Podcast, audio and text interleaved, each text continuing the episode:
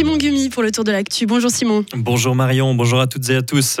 Gauthieron, leader de National League. Les Dragons se sont imposés 6 à 1 hier soir face à Genève. Ils prennent ainsi provisoirement la tête du classement, mais ce large succès ne reflète pas forcément la physionomie du match. C'est en tout cas l'avis de l'attaquant fribourgeois Christophe Berchi. Ça ne reflète pas du tout le match, mais euh, on le prend de toute façon. Euh, après, à la fin, je pense qu'on a quand même mérité de gagner les trois points, sauf pas à, cette hauteur-là ou à ce résultat-là.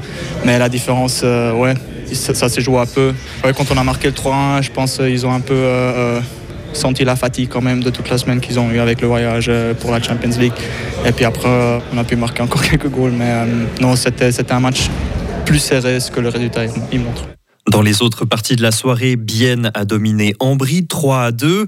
Victoire de Lugano à Berne sur le score de 3 à 2. Langnau a chuté à domicile contre Rapperswil, défaite 5 à 2.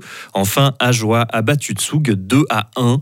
Au classement, Gotteron est premier avec un point d'avance sur Zurich, mais avec deux matchs joués de plus.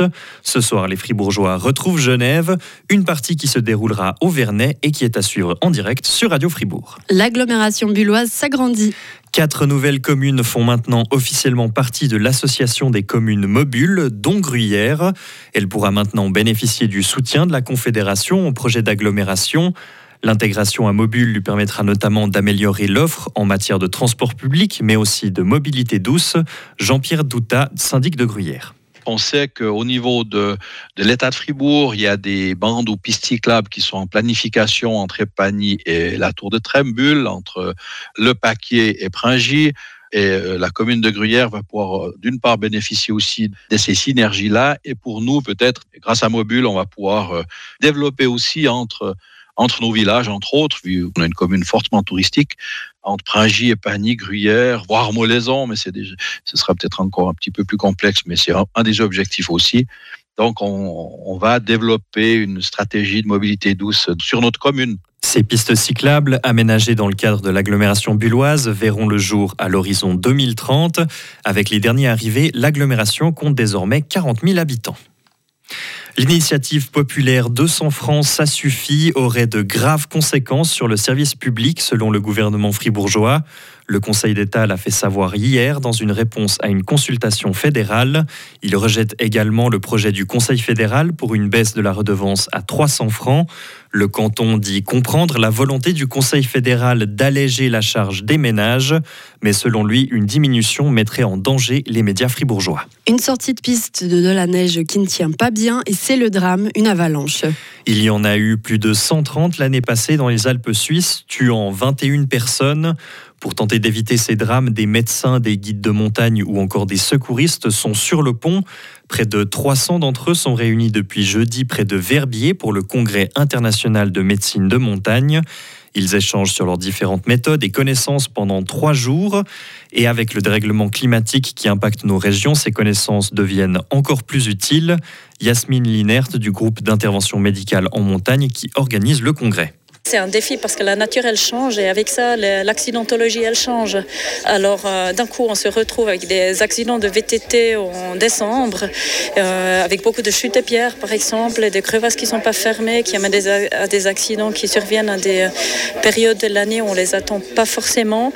Aussi, la chaleur qui a un grand impact. Donc, ça, c'est pas forcément pour les accidents, pour les maladies aussi, les coups de chaleur, les coups de soleil, des choses comme ça.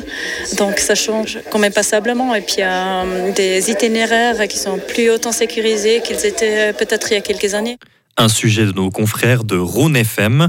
Jeudi, une simulation d'avalanche a été organisée. La participation de la Russie à un sommet mondial de la paix en Suisse est peu probable, selon l'ex-conseillère fédérale Micheline Calmiret. Elle s'exprime aujourd'hui dans les titres alémaniques du groupe Tamedia. L'Ukraine soutient l'organisation d'une telle rencontre. Même sans la Fédération russe, des négociations préliminaires sont envisageables, notamment sur l'accord sur les céréales et la sécurité des centrales nucléaires. La date de l'événement reste à définir. Le Japon rejoint un club très exclusif. Il est devenu le cinquième pays au monde à poser un engin sur la Lune hier. L'appareil s'est posé dans un cratère de quelques centaines de mètres de large. Un exploit de précision quand on sait que les engins lunaires se posent souvent à plusieurs kilomètres de leur objectif. Le but de la mission est maintenant d'analyser les roches au sol pour en apprendre plus sur la structure interne de notre satellite. Retrouvez toute l'info sur frappe et frappe.ch. La météo avec le garage carrosserie Georges Beauvais SA à Grelais et la Ford Fiesta qui vous procure un plaisir de conduite absolu.